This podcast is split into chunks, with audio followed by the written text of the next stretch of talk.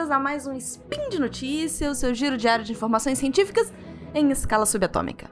Aqui é a Debbie Cabral e hoje 4 Aurora no calendário Decatrian, ou Who Cares no calendário da Régua Torta, falaremos mais uma vez de linguística forense e em seguida o tão esperado comprimido efervescente de gramática.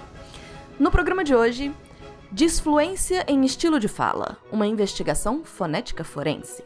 Efeitos de outros sotaques, um estudo de identificação. E no comprimido efervescente, onde ou aonde? Speed Notícias! Speed Notícias.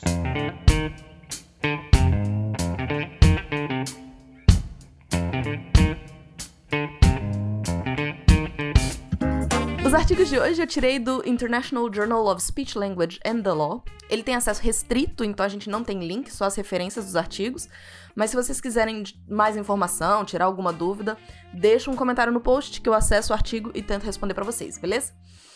A área de fonética e fonologia que a gente vai tratar hoje trabalha com sons de uma língua. Quais são os sons, como que eles se organizam em sílabas, por exemplo. É uma área fascinante e como não podia deixar de ser, vamos ver como que essa área pode ser aplicada também na linguística forense. Bom, o título do primeiro artigo eu traduzi para Padrões individuais de disfluência em estilos de fala. Uma investigação fonética forense do inglês padrão britânico do Sul. Vamos começar com o que diabos é disfluência? Quando a gente fala que alguém é fluente numa língua, a gente tá falando de uma língua estrangeira e a gente tá falando que aquela pessoa fala bem, pronuncia direitinho. Mas a disfluência, ela na verdade acontece na nossa própria língua, não só na língua quando a gente tá falando outras línguas. Elas são aquelas características da fala quando a gente tá falando e a gente faz esse tipo de essa paradinha, por exemplo, a gente faz algumas pausas silenciosas para pensar, para organizar o pensamento. Às vezes a gente preenche essas pausas com é ou a gente alonga, sabe, a, o som final.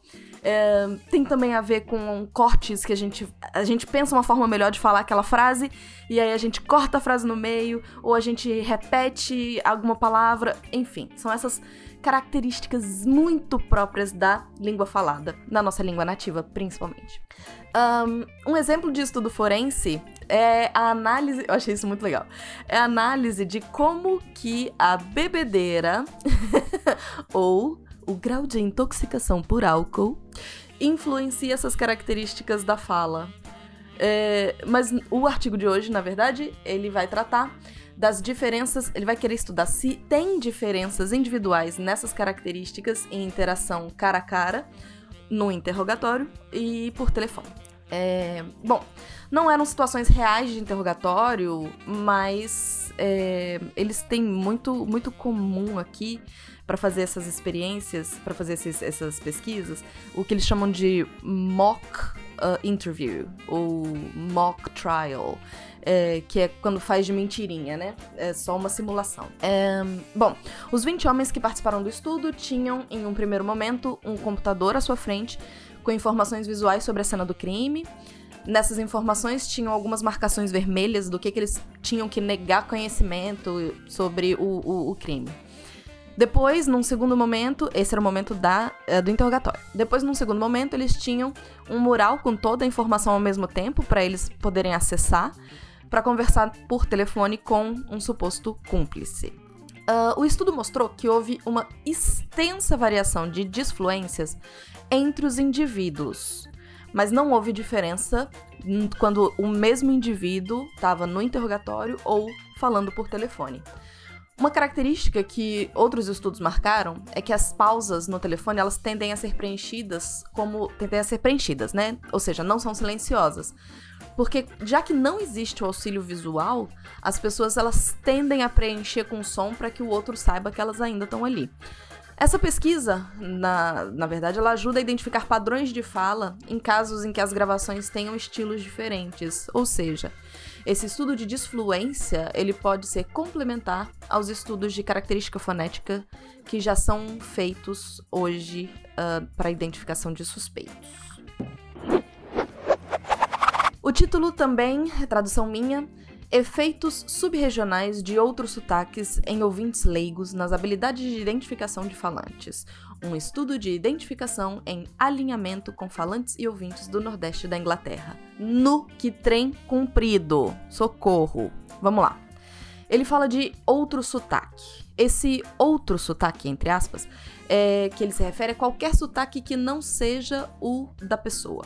Brown e os outros quatro autores que analisaram, uh, que fizeram essa análise nesse artigo, eles analisam se essa dificuldade de identificação se dá Uh, não só num nível macro, como já feito em outras pesquisas, quando, por exemplo, australianos tiveram que identificar se o sotaque era britânico uh, ou australiano. Aí eles identificaram bastante os sotaques australianos, mas não conseguiam identificar se o britânico era britânico mesmo.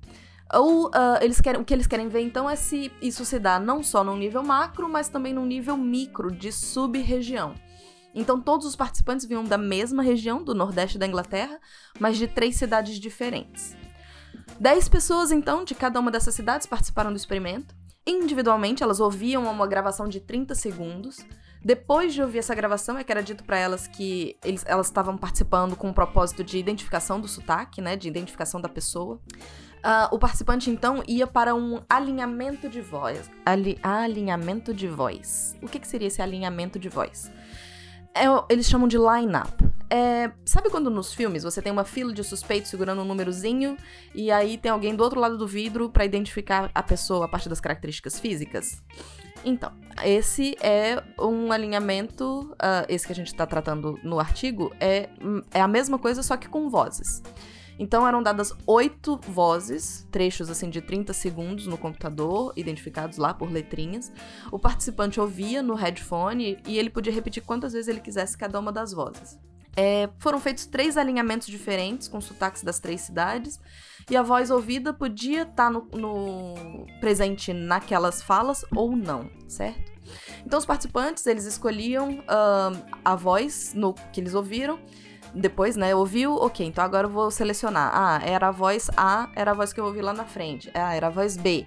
Ou eles podiam identificar que não estava presente, ou ainda que eles não tinham condições de responder. O resultado final foi que os participantes que ouviam um alinhamento do seu sotaque, eles deixaram de identificar o falante muito menos. Será que isso ficou claro? Eu detestei essa construção dessa frase, mas eu não consegui pensar numa melhor.